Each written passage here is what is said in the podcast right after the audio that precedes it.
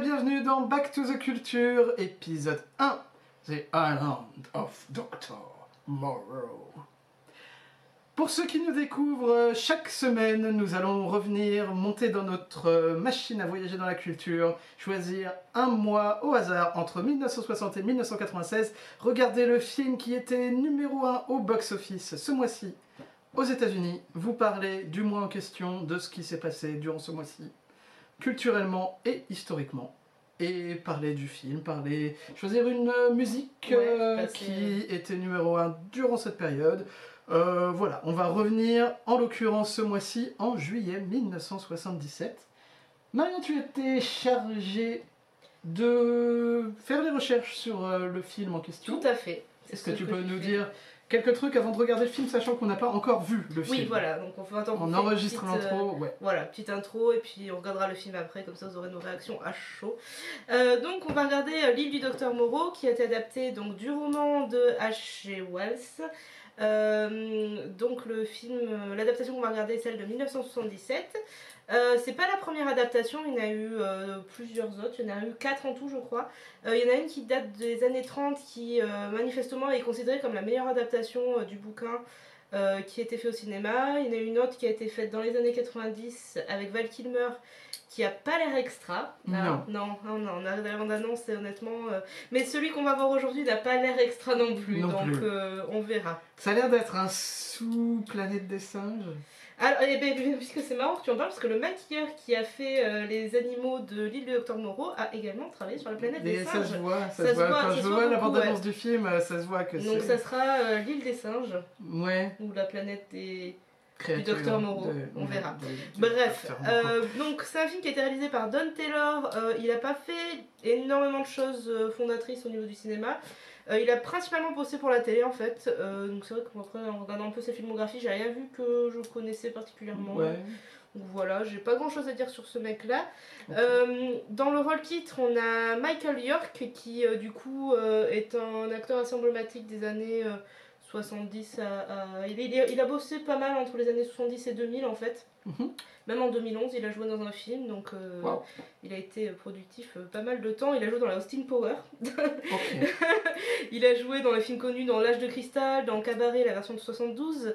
Euh, il a fait des voix pas mal pour euh, des dessins animés, entre autres Le Château des singes euh, de La Guionie, qui, qui c'est vrai, c'est un très très chouette dessin animé qui date de 99. Ok. Euh, et euh, dans le rôle du docteur Moreau, on a Burt Lancaster qui pareil du coup elle est vraiment un acteur vraiment phare qui a principalement joué dans, entre les années 40 et 80. Euh, il a joué dans des films comme Règlement de compte à Hockey Coral, Le Guépard de Visconti, euh, Tant qu'il y aura des hommes, enfin voilà plein de films. Il a une carrière assez euh, florissante Mhm. et j'ai découvert des anecdotes assez intéressantes sur lui. On en parlera peut-être plus tard, mais croustillante. Euh, voilà. Ok. Bah écoute, Euh, je propose qu'on leur montre un petit bout de la bande-annonce et Ouais, que. Juste euh, une toute petite Ah, oui. précision. Tu voulais parler de l'eragonomètre. Ah oui, alors c'est pas ça, mais oui, tout à fait. Bon, je vais parler de l'eragonomètre, je vous explique vite qu'est-ce que c'est le concept. Donc, comme c'est une adaptation de livre en film, euh, il faut savoir que moi je suis très difficile à satisfaire euh, au niveau des adaptations. Je suis généralement assez déçue des adaptations de livres en film. Et en fait, ça fait un petit moment que j'ai inventé ce- cette échelle de valeur euh, que j'ai appelée l'eragonomètre parce que pour moi, Eragon est la pire adaptation qui a été faite de livres en film. Euh, ça veut pas pour autant dire que le film est mauvais, même si en l'occurrence là oui, mais ça veut juste dire que l'adaptation est mauvaise. Par exemple, j'ai pas vu World War Z, mais euh, je vois pas comment il peut être adapté au cinéma. Je doute pas que le. Très différent. Bah, je doute pas voilà, que le film est, bon, mais ça doit pas être une très bonne adaptation du bouquin. Hmm. Euh, donc par exemple, pour vous donner. Mais le film est pas bon non plus. D'accord, bah, je l'ai pas vu. Euh, pour vous donner un exemple, Le Seigneur des Anneaux, qui pour moi est une très plutôt bonne, plutôt très bonne même adaptation de bouquin en film, même s'ils ont omis mes deux passages préférés, euh, se trouve à 9 sur l'échelle de l'Eragonomètre et Les Rivières Pourpres, qui est une sous-bouse, le film. Alors j'avais vraiment adoré le bouquin, et à 1. Voilà. Euh, et donc on va regarder l'île du Docteur Moreau, donc on verra bien où ça se place sur cette échelle de valeur. On va regarder, donc comme on vous avait dit la dernière fois, on essaye toujours, enfin on va toujours regarder les films de manière légale. Mhm. Euh, donc là on a trouvé sur Netflix hein, tout simplement, donc il est sur le Netflix Netflix, euh, britannique, donc oui. je sais pas s'il est sur le français. Parce que nous vivons à Londres. Oui, précisons. Donc, euh, oui. Et c'est une version Director's Cut. Alors j'ai pas trouvé énormément d'infos sur euh, la différence entre euh, la version cinéma et la version Director's Cut. J'ai trouvé quelques petits trucs, donc on verra bien. euh, Mais la version Director's Cut sur Netflix, a genre 2 étoiles Ouais, sur 5. c'est pas top. Ça fait pas beaucoup d'étoiles. Euh, On va voir. hein. Ouais, une toute petite dernière précision, si vous avez envie de lire le livre, euh, il est tombé dans le domaine public, donc vous pouvez facilement le télécharger de manière tout à fait légale pour le lire. Mhm. Et je vous le conseille parce qu'il est vraiment, vraiment sympa. Et bien, il m'a bien fait flipper. Bon, moins que quand je l'avais lu la première fois, j'ai trouvé qu'il avait un peu vieilli au niveau euh, du langage, etc. Toi, t'as peur de tout aussi. J'ai peur de tout, il faut il faut l'avouer. Euh, Un vous- jour, elle a eu peur parce qu'elle a vu un hôtel et elle croyait que c'était un fleuriste. En fait, c'était pas un fleuriste, c'était un hôtel et du coup, elle a hurlé. J'ai pas hurlé, j'ai sursauté. Elle a hurlé. Bref, on n'est pas là pour parler de mes angoisses. Euh, donc on va regarder le film et puis on revient à juste après pour vous en parler. Donc à tout à l'heure pour de nouvelles aventures. Et on vous met un petit bout de la bonne annonce.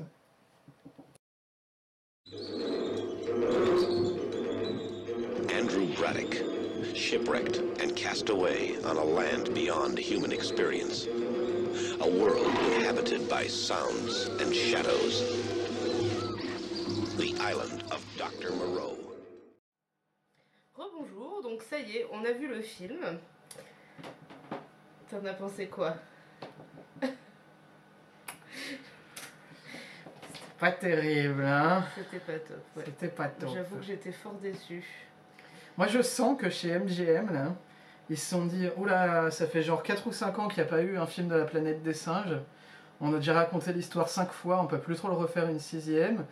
Mais euh, ça fait longtemps qu'on n'a pas eu euh, un film avec des gens dans des costumes d'animaux et euh, d'autres gens qui sont dans des cages. Et après, il y a des gens, ils battent contre d'autres gens qui sont en costume d'animaux. Et est-ce que c'est les animaux qui vont gagner? Est-ce que c'est les hommes? Est-ce que les hommes, c'est des animaux? Est-ce que les animaux, c'est vraiment des hommes? Mystère. Du coup, bah, pour euh, vous replacer vite fait l'histoire, euh, donc euh, cet épisode sera complètement plein de spoilers. Donc, euh, si vous n'avez pas lu ou vu et que vous voulez absolument vous garder la surprise, euh, arrêtez là. Non, mais euh, Et- de toute façon, tous les épisodes vont être remplis Voilà. de spoilers pour Comme tous les ça, trucs dont on parle. Vous êtes euh, avertis. voilà, non, c'est clair, parce qu'on peut pas parler d'un film mais pas parler Ouais. de ce qui se passe dedans, donc voilà quoi. C'est ça. Donc, je... bah, alors du coup, l'histoire du film, euh, c'est l'histoire d'un gars dont le bateau s'est échoué, donc il est sur un radeau, il est à la dérive et il arrive sur l'île du docteur Moreau. Docteur Moreau, qui est un scientifique euh, un peu euh, pas fou, mais qui on sent qu'il a été plus ou moins répudié de la profession et qui s'est isolé sur cette île, et euh, dont le délire et il a trouvé une espèce de sérum magique euh, qui permet de transformer les animaux en humains. Euh, le problème, c'est qu'au bout d'un moment, ces animaux redeviennent animaux. Ces humains animaux redeviennent animaux, enfin leurs instincts animaux reprennent le dessus. Et du coup, il est pas content parce qu'il veut absolument créer un humain parfait à partir d'un animal. Et euh, donc Braddock, le personnage principal, celui qui, s'est- qui s'est qui s'est Mm. échoué, euh, est contre euh, ses expérimentations. Et finalement, euh, le docteur Moreau finit par essayer de le transformer en animal. Ce qui n'est pas du tout. Enfin, il y a quand même beaucoup de choses qui changent par rapport au bouquin. Dans le bouquin, le, déjà Braddock, il a plus ou moins le choix. Euh, en fait, il se fait récupérer par un bateau. Il n'arrive pas directement sur euh, l'île du docteur Moreau et euh, il finit par se retrouver largué sur cette île. Moi, j'ai vraiment trouvé dommage qu'ils aient pas gardé l'explication du bouquin. En fait, là, le docteur a trouvé une espèce de ouais, de sérum magique qui euh, peut euh, changer les cellules. Enfin, c'est extrêmement Je abracadabrantesque. sais pas s'ils avaient déjà l'ADN à cette époque, euh, s'ils avaient déjà Euh, l'émission d'ADN en 77. Ouais, je sais pas, le Euh, bouquin est sorti en 1896. Non, ça, ils avaient pas à ouais, je sais pas, je m'y connais pas assez, je t'avoue. et, euh, et donc, en fait, là, si vous le- entendez des bruits bizarres, c'est les chats les qui, qui- s'amusent. C'est normal. en. Euh, dans le bouquin, en fait, le docteur Moreau, il euh, pratique la vivisection. Donc, en fait, il charcute joyeusement des animaux pour euh, les pour rajouter des bouts, euh, prendre un bout de cuisse, le mettre ailleurs, pour euh, faire des humains en fait. Et il leur modifie le cerveau, il leur apprend à parler et euh, et je sais pas, je trouve ça beaucoup plus une logique et euh, d'autre part intéressant parce que le bouquin il a été écrit en pleine euh, comment dire euh, en pleine polémique euh, en Angleterre, c'était le moment où ils hésitaient à supprimer. Enfin, il y avait tout un débat sur est-ce qu'il faut supprimer la vivisection dans les, dans les expériences scientifiques, euh, au niveau éthique, etc. Donc, enfin, déjà, je trouve que c'est plus intéressant. De base, je crois que c'est un film qui énerverait pas mal les véganes aussi, quand même. Je, je sais pas pourquoi. Genre, euh, le seul moyen que les animaux aient de la valeur, c'est s'ils deviennent comme les humains. Genre, ils doivent respecter. Mm. Si jamais euh, euh, ils, ils sont pas comme des humains, ils méritent de se faire torturer, ils méritent de se faire enfermer. Et, et on les traite jamais. En fait, je crois que le vrai problème de- du scientifique, de Dr Moreau, c'est qu'il essaye d'en faire des humains, mais en fait, euh, il les traite pas du tout comme des humains. Quoi. Il Mm. les garde enfermés dans une espèce de cave super mal faite. Bon, euh, il y a plein de défauts du film en tant que film, mais Mm. euh, euh, juste lui, euh, c'est un gros enculé envers ses créations. Entre En guillemets. fait, je pense que c'est. Je l'ai pas coup, vu euh, du tout comme toi pour le coup. Moi, je le vois vraiment comme. euh, euh, lui, il sait que ces animaux-là, ils vont euh, redevenir animaux. Et du coup, il, il essaye de leur inculquer des, des, des lois, parce qu'il y a du coup toute une série de lois qui se répètent, euh, une espèce de litanie, euh, donc euh, ne pas marcher à quatre pattes, ne pas euh, s'accroupir pour boire de l'eau, etc. Mm. Euh, et en fait, je pense que s'il leur inculque ça, c'est plutôt pour pas qu'ils. pour retarder au maximum le, le, le- le re- retour à l'animalité Oui, en fait. mais comme fait remarquer Braddock, ce qu'il leur donne pas, c'est de la dignité. Et euh, ils restent quand même enfermés dans des caves, ils ont des espèces de vêtements, mais pas vraiment, ils Mm. n'ont pas de société établie ou quoi. Si jamais ils les laissaient, euh, genre, vivre avec eux, vivre avec les humains, euh, peut-être qu'ils se comporteraient comme des humains. Mm. Ça me fait un petit peu penser euh, au- à l'esclavagisme, en fait, dans, dans les colonies, ou pas dans les colonies, mais genre, euh, tu sais, dans les cotonneries et tout, Mm. euh, les, les, les, les Noirs, on, on disait, euh, ouais, c'est un petit peu comme des animaux, mais en même temps, on En leur fait, donnait aucun, ouais. aucun droit euh, humain, quoi. Mm. Du coup, c'est aussi pour ça qu'ils Mm. n'étaient pas... Mais en fait, tant le livre que le film, ça pose vraiment la question de à partir de quel moment on est un être humain et à partir de quel moment on est un animal. Ça rejoint la controverse de, Vala- de Valladolid, etc. C'est vraiment une question intéressante. Là, je ne sais pas de quoi tu parles, mais... D'accord, bah c'est un livre qu'il faut que tu lises. Euh, ou un film qu'il faut que tu vois, ça existe en film aussi. Euh, on apprend des choses. Oui. Alors par contre, moi, il y a quelque chose qui m'a vraiment, vraiment, vraiment énervé dans ce film et qui énerverait aussi les féministes, je pense. Du coup, Ouais. ce film énerverait peut-être les véganes et les féministes. Euh, mais moi, ouais, moi, ça m'a vraiment saoulé. C'est ce personnage féminin qui ne sert à rien. Il y a un personnage féminin qui est la caution euh, féminine du, du film, qui n'est pas dans le bouquin. Mm. Elle est là, elle rigole comme une débile euh, à, la, Ouais. mo- à la moindre moment où euh, le personnage principal apparaît à l'écran. Docteur Moreau l'a acheté contre des œufs quand elle avait 12 ans. Bien. Oui, c'est ça, mais il l'a sauvé de la prostitution, ce qui est une bonne chose. Mais euh, ce personnage ne sert à rien, il a aucun intérêt dans le, dans le scénario. Ils ont juste voulu rajouter euh, euh, une romance vraiment extrêmement mal faite. En plus, il n'y a, y a Mm. aucun intérêt ni scénaristique, ni. Enfin, même, on, on, on vibre pas, on vibre Alors pas. d'un point de vue féministe, est-ce qu'il vaut mieux avoir un personnage féminin de merde ou suivre l'histoire originelle et pas avoir de personnage féminin du tout? Bon, moi, je pense qu'il faut mieux ne pas avoir de personnage féminin du tout. Tu rajoutes un personnage féminin qu'aussi. euh, Ou alors tu transformes un des rôles en, en rôle féminin, mais. euh, On va pas rentrer dans le débat. Mais, C'est- euh, C'est rigolo. oui. mais euh, ouais, moi j'ai trouvé que. Et puis bon, euh, ce moment où, où il baise, enfin, c'est Ouais. très. Enfin, voilà, la- Moi j'aime bien comment dans les films ils s'apprêtent à baiser. Genre, la gonzesse elle arrive dans la chambre du mec et ils disent rien. Ils se sont rencontrés deux fois. deux jours, voilà, Elle connaît ça. son nom depuis 3 heures. Et genre, euh, elle commence à se dessaper et à frotter son dos contre lui. Genre. Il a rien de plus sensuel que quand il y a une gonzesse qui vient frotter son dos contre mon torse comme ça. C'est, ça, ça me fait. Surtout si tu la euh, connais depuis deux jours. Grave. Et surtout si elle me demande pas, il n'y a pas de, de- de demande de genre, euh, t'es ok? On devrait peut-être discuter avant, tu me payes un verre euh, en même temps, ils sont sur les Quelles sont tes opinions politiques? Ça se trouve, le mec, il est sarkozyste, tu sais pas. Et euh, Non, il se pose pas de questions. C'est. euh, Bref. Ouais. Euh, le film est pas terrible. Je veux dire, il n'y a rien qui est vraiment bien. Parce que du coup, voilà, MGM, ils ont, j'ai l'impression qu'ils ont euh, foutu ça un petit peu à la dernière minute. Genre, euh, Les décors, ils sont à chier. Il y a Les décors sont pas. euh, les décors, ça dépend ce que tu appelles les décors, parce que les, les- les images de paysage, pour le coup, en fait, c'est le seul truc qui vaut à peu près le coup euh, et qu'il faut bien rentabiliser, parce qu'ils sont partis aux Caraïbes pour filmer le film. Ouais, mais tu regardes, euh, Et, euh, ils auraient pu filmer ça dans n'importe quelle forêt du Wisconsin, ça change Ouais. rien quoi. Ouais, mais du coup, ça explique les grands, grandes expositions de, de paysages qui durent euh, 10 secondes à chaque fois et qui n'ont pas d'intérêt non plus. Ouais, parce que Ouais, même la, la parce que du coup, euh, du coup, je pense que le réalisateur, ils ont pris le mec le moins cher de, sur le marché, c'est possible. et lui, il s'est fait euh, ok, mais euh, tu me payes un voyage au Caraïbes. Et c'est comme Je ça que pas, fait le film, grosso modo. Ils ont récupéré euh, des euh, costumes pas utilisés de la planète des singes, euh, ils ont rajouté des cornes pour faire un espèce de sanglier et basta. Quoi. ouais. C'est euh, la musique. euh, ouais, la et... musique est très cliché. Et même les jeux d'acteurs, je veux dire. euh, Ouais, à part, il y a- à part Lancaster qui est, qui est quand même honnête. À part les rôles principaux, en fait. euh, J'ai rien, j'ai rien vu dans leur performance qui. Mais ouais, rien qui t'a. Burt Lancaster est complètement. euh, Enfin, ça pourrait être n'importe qui dans le rôle, il y a rien quoi. Euh, L'autre, comment il s'appelle, Michael York? Ouais, Euh, il, il- il copie, euh, il, il copie, euh, comment il s'appelle, Charlton Heston dans, la planète euh, des dans la planète des singes, c'est ça, Charlton Heston. Ouais. Euh, et euh, et c'est ça, quoi, c'est du copier-coller. Il n'y a rien d'original, il n'y a rien d'intéressant dans, dans, ce film, Mm. d'après moi. Quoi. Ouais. Et Ouais. même d'un point de vue du coup euh, adaptation. Ah, euh, alors. j'ai- j'ai ri- alors moi j'ai rien contre les adaptations qui ne suivent pas forcément le scénario à la lettre.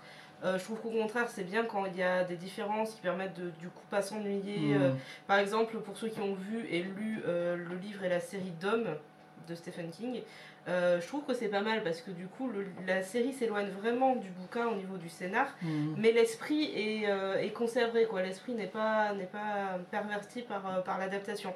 Euh, donc euh, voilà, je suis pas forcément à fond sur euh, rester sur le scénar, mais il faut que l'esprit du bouquin, pour moi, soit conservé. Là, c'est un là- petit peu comme s'il y avait un mec qui était bourré, qui était au téléphone avec un mec chez MGM, qui a commencé à lui raconter le livre du docteur Moreau, et le, le producteur l'a arrêté au bout de 30 secondes en lui disant Ok, c'est bon, j'ai ce qu'il faut. Et ils ont balancé un scénario comme ça sans Ouais, lire là. le bouquin.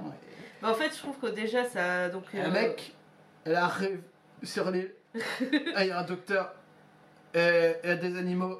Après, plus des animaux C'est des humains Magique. Ben, c'est aussi des animaux. Et, et enfin un film. Ok. Après, euh, de ce que j'ai lu, apparemment, il y a beaucoup d'idées qui ont été reprises de la première adaptation qui a été faite en 1930. Mhm. enfin qui est en fait la deuxième adaptation, il y en a une avant, euh, où ils avaient ce personnage féminin, où ils avaient euh, cette histoire, enfin voilà, il y avait plein de... Alors après moi un truc qui m'a dérangé dans le film, je m'éloigne un peu de l'adaptation, euh, je trouve dommage parce qu'en fait le livre c'est vraiment un livre qui, qui est censé faire peur. Là on se retrouve tout simplement dans un film d'action, euh, d'action aventure en fait, ça fait pas vraiment Mm. peur. Je trouve que les monstres on les voit trop. Ils jouent pas assez sur le pouvoir de la suggestion, ce qui leur aurait permis de, Ouais. de gagner des sous en maquillage et en costume. Et euh, je trouve ça dommage parce que les monstres on les voit vraiment en plein jour, euh, bien éclairés, euh, Oui, dès il le départ beaucoup, en il fait fait. beaucoup jour dans ce film. Il hein, fait beaucoup jour, ouais. Et, Même dans les scènes d'intérieur, t'as l'impression qu'il fait nuit, après il sort, il est midi. Ouais, c'est chelou. et j'ai trouvé ça dommage qu'ils jouent pas assez sur, sur du coup la suggestion Ouais. des, des monstres. Bon bref, pour revenir euh, du coup au Du coup, non, juste euh, eragonomètre, eragonomètre, moi je dis, je dis 3, hein. genre 3. Ouais. 3, 3 et demi, 3 et demi, 4. Ok. Ok. Et si tu devais mettre une note sur 10 au film? Ouais, 5, 4. 4. Bon, c'est- pas top quoi. Ouais. Bah après, c'est notre avis à nous. hein. Il y a certainement des gens qui ont beaucoup, euh, beaucoup aimé ce film. Euh, il était, il était quand même euh, euh, box office. pendant Oui, non, mais il a été numéro 1 au box-office pendant une semaine. Déjà, Oui, ça veut oui, dire. déjà. Oui, mais il y avait Star Wars au même moment. Ils ont été le voir et ils sont pas retournés le voir. hein. Euh, ils ont vu. Ils ont vaincu. et après ils sont retournés voir Star Wars parce que Star Wars il est revenu. euh, Ils sont dit, Ah, mais en fait, il y a un bon film au cinéma en ce moment. Ah, on va aller voir celui-là plutôt. Ouais, c'est bien. C'est ça. Euh, donc. Avec de la euh, bonne musique, des bons décors, des bons personnages, un bon méchant, des, des, des phrases mémorables et tout. Quoi. Oui, bon, on a compris. Tu, bien, Star Wars. Star Wars. Ouais. Et on n'a pas vu Star Wars. Euh, donc, bah voilà, par rapport au bouquin, moi j'ai vraiment trouvé dommage euh, qu'ils rajoutent des choses. Ils ont enlevé des choses essentielles pour moi, ils ont modifié des choses essentielles, ils ont rajouté des choses pas essentielles. Euh, je trouve ça dommage. Euh, je vous conseille encore une fois le bouquin, c'est vraiment un très très bon livre. Est-ce Euh, que tu nous avais pas promis du croustillant sur Burt Lancaster Sur Burt Lancaster. Euh, alors, Burt Lancaster, euh, je, du coup, je faisais un peu des recherches sur lui, voir un petit peu euh, sa vie, etc. Euh, et j'ai trouvé des trucs sympas. Alors, déjà, Mhm. euh, au début de sa carrière, avant d'être acteur, Ouais. euh, il était acrobate. Non, mais c'est c'est- ça va, c'est cool. Ouais. Euh, mais euh, c'est rigolo parce qu'en fait, dans le film, il y a un homme singe qui s'appelle Mling. Euh, et en fait, l'acteur qui joue l'homme singe, dont le nom m'échappe euh, tout de suite, euh, c'est en fait l'ancien partenaire d'acrobatie, sans aucun arrière-pensée salace, de Burt Lancaster. Partenaire Mais il y a aussi du croustillant parce qu'en fait, Burt Lancaster était surveillé par le FBI Mhm. par Edgar Hoover pour ses. Euh, alors attends, il y avait une phrase qui, qui, qui le, qui, le, qui le résumait bien. Euh, son, son intense vie de prédateur sexuel Oh, euh, oh, qui incluait des euh, aventures avec des hommes. Mais en fait, euh, Burt Lancaster, il est plus ou moins considéré comme une personne qui a ouvert la, le plus d'acceptation à l'homosexualité à Hollywood. D'accord. Ce qui est une bonne chose. Bonne chose, oui. Ce qui est cool. Enfin voilà, j'ai trouvé ça intéressant, c'était rigolo. Moi, ça me semble bizarre qu'à un moment, le FBI ait considéré que baiser des mecs, c'était être un prédateur sexuel. Mais... Non, mais vraiment, il avait une vie très débridée. Hein. Ouais, ok, c'est cool. Mais enfin, en même temps, c'est une célébrité, quoi. Oui, puis c'est Hollywood. Ouais, c'est Hollywood. Euh, bah après, j'en sais pas plus. Hein. Si jamais il y a des documents qui ont été euh, euh, dévoilés par la FBI, si jamais tu veux aller voir. euh, Ah, bah oui, je, veux voir tous les détails de la vie sexuelle de Burt Lancaster. Photos, vidéos, enregistrements audio, tout. tout, Tout, ça, tout ça. Ouais.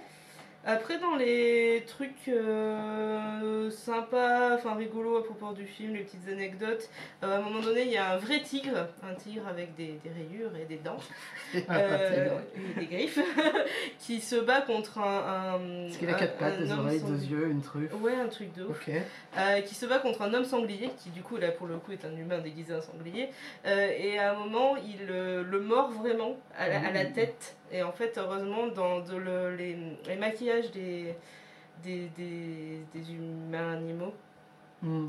euh, il y avait une espèce de casque en fibre de verre qui l'a empêché d'être tué par le tigre, ce qui est mieux. Oui, à l'époque, euh, il, il filmait encore beaucoup avec des animaux Ouais, sans ouais, trop ouais. de précautions Oui de parce que sécurité. c'était assez, D'ailleurs, euh, au Prince Charles, il passe souvent un film qui s'appelle Roar. Et euh, qui est très connu pour avoir euh, euh, pour le fait qu'il n'y ait aucun animal qui a été blessé Oui. pendant le tournage du film. Par contre, il y a genre 27 membres du staff et des acteurs qui ont été blessés par des tigres et des lions et des trucs comme ça. Et, euh, et ça a l'air bien sympathique. Ouais, faudra qu'on aille le voir à l'occasion. Ouais. Donc voilà. Je crois qu'on a fait le tour du Ouais, film. du film, oui, voilà, rien de. Ok. Je vois pas quoi dire de plus. Le, le livre est mieux. Ah si, j'ai quelque chose que j'ai trouvé très rigolo en faisant des recherches sur le film. Euh, je suis tombée sur le Parents Guide euh, des films hollywoodiens et euh, qui précisait au niveau de la euh, profanity en français, de, La vulgarité. de la vulgarité du film, qu'il y avait une occurrence du mot hell et deux occurrences du mot damn and bastard. Du coup, c'était à peu près bon. Vous pouvez montrer ce film à vos enfants. Il n'y a pas trop de vulgarité dedans. Si vous êtes ok avec Hell et Bastard et, Et, Damn. et damn. et j'ai trouvé ça rigolo. Euh, bon, du coup, c'est voilà notre avis sur le film. euh, C'est pas très probant pour euh, le moment. Que s'est-il passé en juillet 1977 Joe Alors, dis-nous je, je sors mes notes. Tu sais Euh, L'événement majeur de 1977, au moins pour les États-Unis, c'est le blackout euh, de New York de 1977, juillet 1977. Il y a eu un blackout euh, majeur euh, dans la ville de New York qui a duré deux jours. c'est ouf. Euh, il faut savoir qu'il y avait déjà eu un autre blackout en Un blackout, on est 1960, d'accord, il n'y a pas eu d'électricité, plus d'électricité du tout. Et à l'époque, euh, plus d'électricité, euh, il n'y avait pas d'énergie alternative, quoi. Pas d'énergie solaire, un truc comme ça. ou Même euh, les générateurs, ça n'existait pas trop, quoi. Donc euh, plus d'é- plus d'électricité, plus rien, quoi. Mm.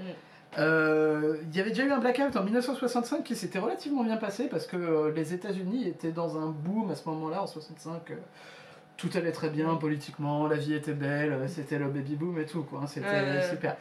77, beaucoup moins. Euh, financièrement, C'était la merde, il y avait des tensions. À New York particulièrement, ils étaient extrêmement stressés parce qu'il y a un serial killer qui frappait depuis une année euh, dans New York et qui avait déjà tué pas mal de gens et du coup les gens étaient stressés, tout le monde parlait de ça.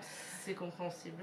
Et euh, durant le blackout de 1977, il y a eu énormément de looting, donc des vitrines qui sont fait Ah oui, défoncer. Euh, des gens qui volaient, des, Des télés, des euh. frigos, des voitures, des tout ce que tu veux. C'était un, un- un bordel total parce que le, le peuple était juste... euh, bah, c'était une période vraiment difficile pour les Américains. Quoi. Mm. Euh, et, et du coup, euh, ça a été extrêmement, extrêmement violent. C'est resté bien marquant dans l'histoire des États-Unis. C'est particulièrement dans l'histoire de New York. Quand quelqu'un parle du blackout, c'est euh, et tout le monde sait de quoi il parle, de la même manière que tout le monde sait de quoi il parle quand il parle du 11 septembre. C'est euh, vraiment un truc qui a marqué les, les histoires. Est-ce que du coup, il y a des gens qui n'ont pas pu voir la fin de l'île du docteur Moreau parce qu'il n'y avait plus d'électricité au cinéma Euh, non, parce qu'il n'était pas encore sorti. Euh, C'était les 13 et 14 euh, juillet, alors que le Dr Moreau est sorti un petit peu plus tard dans le mois. Mais voilà. Bon, il n'y a pas énormément de trucs à dire de ce que j'ai trouvé, rien de fascinant, mais c'était quand même une- euh, un, un truc qui a bien marqué les esprits. Euh, Il y a eu des références à ce blackout euh, dans plusieurs jeux vidéo, type The Warriors ou Metal Gear Solid 5. Et dans Men in Black, ils expliquent que l'un de leurs appareils a été utilisé par un extraterrestre pour causer le blackout et qu'ils trouvaient ça super drôle. Donc voilà, ça c'est l'événement majeur de juillet 1977. Je suis désolé, j'ai pas beaucoup plus à dire. C'était pas un mois fascinant, hein, très honnêtement. Euh, on a eu quelques, quelques, quelques trucs intéressants. Alors je vais juste faire le tour de- du, du point de vue culturel de, de ce mois-ci. En comics, on a Iron Man numéro 100 qui est sorti. Ten Rings to Rule the World, bien évidemment, on parle des rings du mandarin. Euh, euh, une euh, comics créé par euh, Bill Mantlo, George Tuska et Mike Esposito. On a eu le premier comic Star Wars par Marvel qui est sorti, euh, dessiné par Howard Chaykin, un, un artiste que je n'aime pas du tout. Euh, et il y a eu euh, la dixième édition du San Diego Comic Con Oh. en juillet 1977. Ouais, avec des invités très prestigieux tels que Karl Barks, Oh, oui, créateur de, de Picsou, Robert Heinlein, Jack Kirby, Joe Kubert, Harvey Kurtzman, plein, de, plein de beaux mondes. Euh, en juillet 1977, d'un point de vue littérature, euh, il y a un, petit artiste, un petit écrivain qui euh, venait de terminer de, publier sa première histoire euh, dans le magazine Analog. Analog, c'est l'un des magazines de science-fiction majeurs, science-fiction fantasy, vraiment l'un des magazines majeurs. Et il a publié son histoire sur l'espace de 4 ou 5 semaines. 5, Un feuilleton en euh, fait. euh, ouais, d'accord. voilà. La plupart des romans euh, qui étaient publiés à l'époque étaient d'abord mensualisés Mm. euh, dans des magazines de science-fiction. D'accord. Et donc en juillet 1977, euh, il venait de terminer de publier sa première histoire sur le cours de 5 mois. Euh, ce petit auteur s'appelle George. R. Martin, Oh. euh, et qui deviendra après l'auteur de séries telles que Game of Thrones. Oui, tu, un petit Euh, truc. ouais, on un petit pas truc. trop entendu parler. Pas trop C'est pas très populaire, connu, il y a une série télé, je crois, adaptée du bouquin. mais ça, ça nous Le met quand même, en ça français. met quand même en perspective la carrière du mec. Quoi. Il Ouais, a commencé sa carrière euh, le mois où est sorti Star Wars, quoi. Et, euh, et, et, euh, le mec est toujours là et il continue d'écrire. Et Mm. c'est Et c'est un des auteurs de science-fiction les plus connus au monde. de Enfin, de fantasy. fantasy majoritairement. Il a fait un petit peu de science-fiction, Ouais. mais majoritairement. Et du coup, comment s'appelle ce bouquin, cette histoire qu'il a sortie Dying of the Light. Ok, bah, c'est cool. Niveau science, on a eu le premier IRM qui a Ah. été euh, réalisé euh, sur un corps entier. Euh, donc, euh, donc voilà, c'était euh, juste le seul truc intéressant qui s'est passé. Je suis désolé. Enfin, qu'on comprend.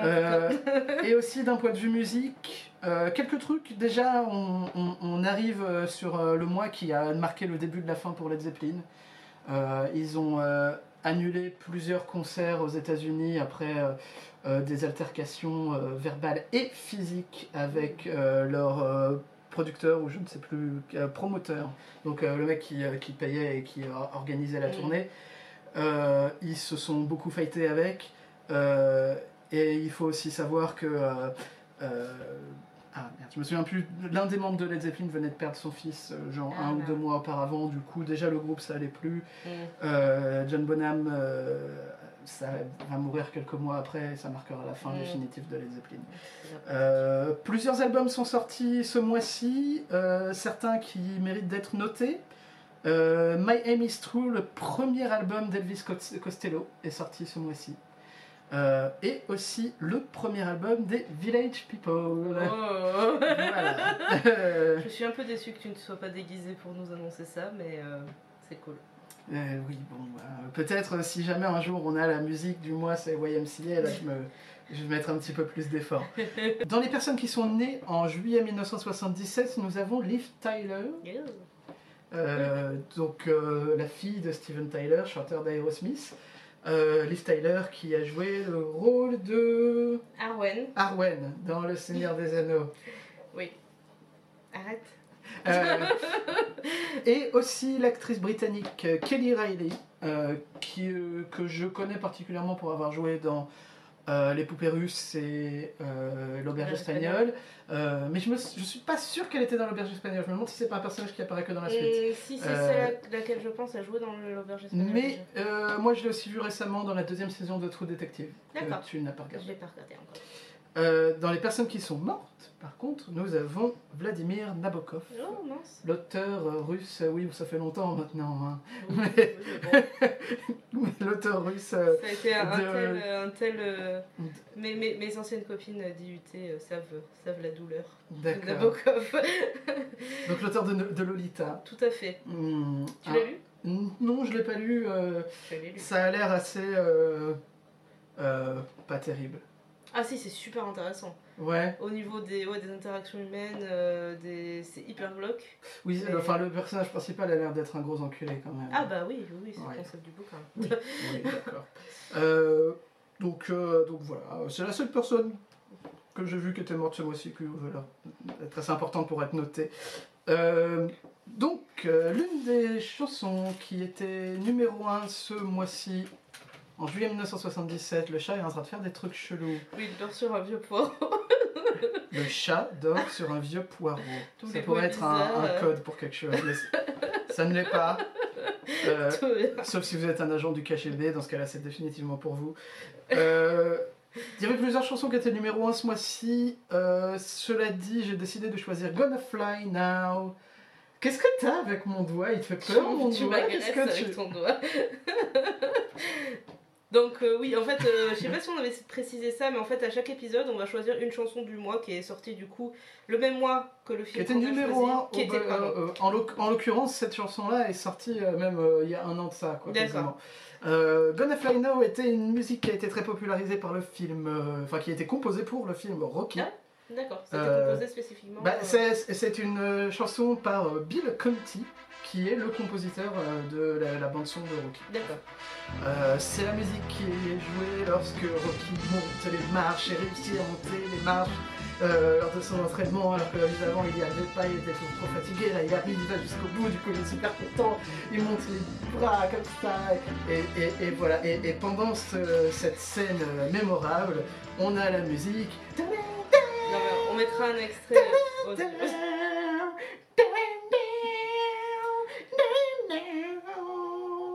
Allez, voilà.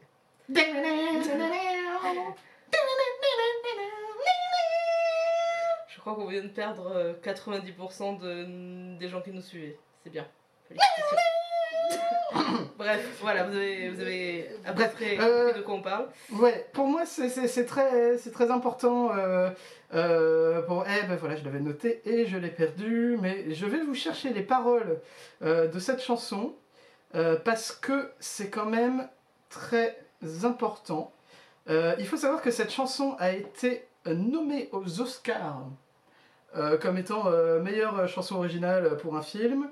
Euh, et euh, les paroles de cette chanson euh, sont extrêmement compliquées. Alors j'ai trouvé deux versions des paroles, une euh, extrêmement élaborée, mais j'ai jamais trouvé de version musicale qui correspondait à ces paroles-là.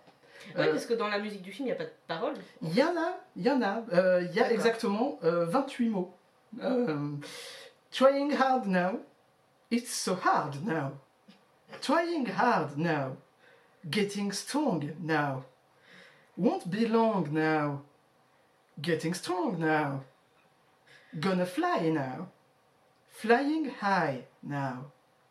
Gonna fly. Fly. Fly. C'est les paroles. C'était beau. Euh, cette chanson n'a pas gagné les Oscars. Et C'était dommage. La chanson Evergreen par Barbara Streisand a gagné les Oscars. Cette année-là. Cette chanson a des vraies paroles. C'est ouf. Euh, donc dans les, dans les, dans les utilisations euh, de cette chanson, les, les- les conséquences culturelles de cette chanson, j'ai envie de dire, c'est devenu plus ou moins euh, la chanson de, de, de montage par excellence. Voilà, c'est dès qu'il y a un montage d'un mec qui fait un entraînement et qui devient Ouais, plus que ce qu'il n'est, c'est c'est la chanson qui est jouée. c'est vrai. Autre utilisation culturelle, c'est depuis 1977, donc depuis la première année euh, où cette euh, chanson est sortie, le générique des grosses têtes sur RTL, Très bien. présenté par Philippe Bouvard. Je suis Euh, ravie. Oui, voilà. Euh, donc, euh, moi, je suis quand même assez surpris de savoir que depuis la première année que cette chanson est sortie, c'est le générique et ils n'ont pas changé. Euh, après, on n'en a rien à taper des grosses têtes, hein, mais c'est juste. euh, voilà. Et il est maintenant temps, grand temps, Grand temps. de décider quel est le prochain film qu'on va regarder. Euh, Oui. Donc, euh, pour expliquer vite fait le concept, euh, j'ai un tableau avec une liste de tous les mois de janvier 1960 euh, jusqu'à décembre 1996. Euh, donc, euh, chaque mois correspond à un numéro et je fais une randomisation sur random.org entre 2 et 445. J'ai le bouton juste ici. Es-tu prête? Je suis prête. Ta, ta, ta. 89. 89. 89, ce qui nous ramène à 89 avril 1967 mon amour. Avril 1967. Oh. Alors. Alors, nous avons Thoroughly Modern Mi- Mike? Millie. Millie Millie. Double Trouble Et c'est tout. Et c'est tout. Alors, Thoroughly Modern Millie est un film. C'est une comédie une musicale. comédie musicale avec Julie Andrews. Oh, cool. Julie Andrews, plus connue pour être aussi Mademoiselle Mary Poppins. Oui. Et qui lui joué dans le, le- la mélodie du bonheur. Faut que t'arrêtes avec les, les trucs musicaux. Donc, euh, oui. Vas-y, Euh, l'autre, là- Double Trouble, un film avec Elvis Presley. Qui est aussi un film musical. Ouais, mais alors là, tu vois tout de suite, euh, Julie Andrews me tente plus qu'Elvis Presley. Attends, est-ce qu'on euh, est-ce qu'on a le, le, le- le titre français Parce que ça se trouve, c'est un truc hyper connu, c'est juste qu'on connaît Ouais, c'est une, français. c'est une bonne question. Sinon, tu pouvais juste regarder la page Wikipédia française du film. c'est parce que je suis... Non, ça s'appelle Millie en français. Ça s'appelle Millie en français et Thoroughly Modern Millie en anglais. Euh, donc bah voilà, ce sera le film euh, du mois prochain. Et Tu on- choisis Millie alors? Oui, je choisis Thoroughly Modern Millie. Et on parlera du mois d'avril 1967. C'est euh, 10 ans avant le film qu'on a fait aujourd'hui. Avril 1967, le mois prochain, Thoroughly Modern Millie. Et euh, alors juste deux petits trucs. Donc euh, on a bien conscience que les vidéos sont Longues. Donc en fait, est-ce que vous pouvez nous mettre dans les commentaires de la vidéo ou de Facebook ou de Oui. n'importe quel moyen de communication euh, à votre disposition Est-ce que vous préféreriez qu'on ait deux vidéos pour chaque épisode? Une plutôt sur le film, une plutôt sur tout ce qu'il y a autour, l'époque, etc. Ou est-ce que vous préférez que tout est dans la même vidéo comme aujourd'hui? Voilà. On peut faire les que- sachant qu'on aura de toute façon toujours euh, la, la version audio disponible en un seul bloc sur euh, euh, SoundCloud et maintenant iTunes, puisqu'ils ont accepté de nous mettre notre podcast. Oui, Euh, donc, on- vous pouvez avoir la version audio sur SoundCloud, iTunes. On va essayer d'être sur toutes les plateformes possibles Ouais. dans l'absolu.